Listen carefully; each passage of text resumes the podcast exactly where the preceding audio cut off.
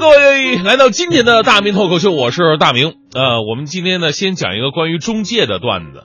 话说有一个房产中介员工啊，穿着西装革履的走在大街上，呃，乞丐看到他了，就伸出手说：“老板呐，给点钱吧，一毛五毛的都行啊。”呃，该中介员工怒了：“你懂什么啊？老子一月工资两千六，三十一天没休息，二十四小时待命，一个月四万四千六百四十分钟，只能赚两千六。”每分钟赚五分八厘呀，六分钱都不到。你花十五点七秒说十三个字，就跟我要一块钱，老子要花一千零三十秒才能把这钱赚回来，你知道吗？你好意思管我要钱吗？乞丐听后之后非常无语啊，默默的给了房产中介员工两块钱。你们太可怜了，这点钱呢，能孝敬你们的了。这年头呢，房产中介员工确实不容易，每天超负荷工作。你看，咱们晚上吃完饭。半夜遛弯的时候，还能够看见他们穿的这个西装革履，在公司门口冻得嘶哈的打电话。先生您好，东三环百环家园两居室有兴趣吗？你说打一个电话不难，难的是一天好几百个电话，你都得这种态度。先生您好，百环家园两居室有兴趣吗？所以呢，大家伙啊，如果接到中介的电话呀，咱别嫌烦，咱也客气一点啊，不用说的太多。您不需要的话，只要表达不需要和感谢就可以了。他们压力真的很大，市场不景气的时候，二十四小时都是他们的工作时间。有一中介的哥们儿在前不久呢，一直纠结于房子卖不出去，天天加班加点打电话联系能联系到的所有的人，结果呢没有人买，最后啊把自己的女朋友都给忽略了。于是女朋友说：“你这这这还行吗？啊，我跟你谈恋爱呢，我这一天到晚招不都不着家的。”于是提出分分手。这哥们儿问：“为什么要跟我分手啊？”女朋友就为了让他死心，说撂一句狠话。我在外面有人了，这哥们听完以后啊，当时拍桌子就起来了，有人了？那你问问他，那个东三环百环家园两居室有兴趣吗？哥们，你心挺大呀。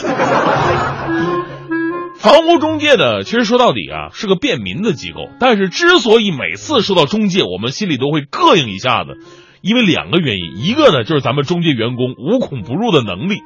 另一个就是很多无良中介的欺诈行为，也就是我们所说的黑中介。我相信很多朋友肯定被坑过。我来说两个经典的案例吧，看看黑中介的惯用伎俩。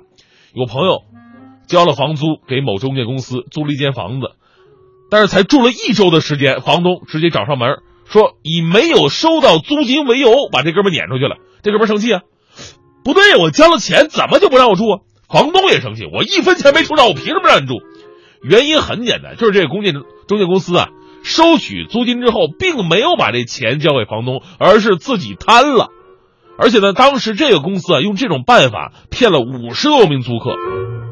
当然了，还有朋友遇到更奇葩的事儿，有朋友找到中介想卖房子，房子呢，就发现了迟迟卖不出去。这哥们心想，现在房子这么难卖吗？后来自己调查一下，发现呢，房子卖不出去的原因，竟然是因为自己的房子已经被中介偷摸拿出去抵押了。所以呢，房产领域真的是水特别的深，有些黑中介是坑了买主，坑卖主，骗了房主，骗房客。有网友说了，如果没有被黑中介骗过，都不算在北京混过。北京外地人口众多嘛，租房市场巨大，而且租金是连年上涨，给很多年轻人的生活带来了巨大的压力。而黑中介在这种情况之下，仍然是泛滥诈骗。所以呢，有租房需求的年轻人一定要注意以下几个黑中介惯用的伎俩。一个就是最明显的，千万不要相信现在网上还有二手房啊、租房的有些标价。你看，哟，这标价好便宜呀，比你了解的低很多，以为捡到宝了，其实踩到屎了，真的。卖房的兄弟也不要害怕，一看网上，我的妈呀，我的房子赔成这样了呢。那些数字很多都是假的，打过去一问。人说：“我我要看房。”人就说了：“呃，哥，那个房子被卖了，要不咱们再看另外一套吧？”都是这种手段。也有黑中介故意扣押金。咱们租房子，要么是押一付三，要么是付一年的。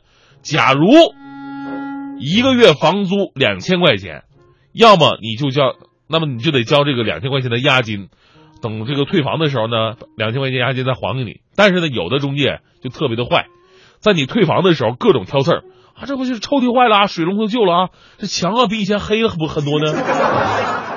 总之找各种的理由给你找茬，然后呢扣留你的押金。可真相是，你想在北京一个月两千块钱能租到的房子，你能找出个好的地方才算奇怪呢。还有啊，就让你提前搬家扣房租，黑中介会在某年某月的某一天，你本来住的好好的，特舒服的，然后他过来跟你说，这房子不行了，这个房东啊把这房子给卖了，你得搬出去啊。但是你不用害怕，你搬出去以后啊，我会退给你相应的房租。等你真搬出去的时候，中介可以随意否认之前的承诺，又没有白纸黑字儿。这个时候你已经搬出去了，没有任何谈判的砝码，只能任由中介随意的扣留你的房租。租房的时候呢，还得注意，有的房子啊是中介联合房东为了多赚点钱，本来呢好好的两室一厅，结果呢人家拿木板的硬生生隔成了八室没厅。原来最多租俩人，现在能租八个。不仅生活条件巨差，而且还有巨大的安全隐患。你进去以后发现跟密室逃脱似的。最后呢，还得注意房租合同，合同啊，黑中介呢经常在合同不起眼的地方加入一些用词含混的说法，还有一些霸王条款。总之呢，所有都是保障他们自己的利益，而不是保障租客的权益。我们一直说这个黑中介不能靠网友们的吐槽，有关部门呢应该拿出更强硬的态度来治理。说到这儿，咱们就得来说说黑中介为什么这么难管。因为租房啊这事儿看似简单，但涉及多个政府部门。首先就是建设房屋行政部门，比方说在北京嘛，就是住建委和各级房管局。除此之外呢，公安机关还负责出租房屋治安管理、消防管理和租赁当事人的户籍管理。这也是为什么啊，你是是说我要向公安机关机关呃举报群租啊、黑中介呀？但是人家只要没有扰民或者危害事件，这民警说实话他们很难处理。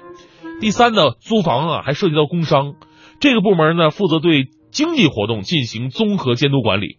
此外呢，如果你租的是地下室，你还涉及民房行政部门。所以说呢，治理黑中介啊需要各个部门联合起来分段管理。但是我们现在所谓的分段管理呢，真的很混乱，它不是分阶段管理，而是分时段管理，就一会儿他管，一会儿他管。收费的时候都来管，出了事儿都不管。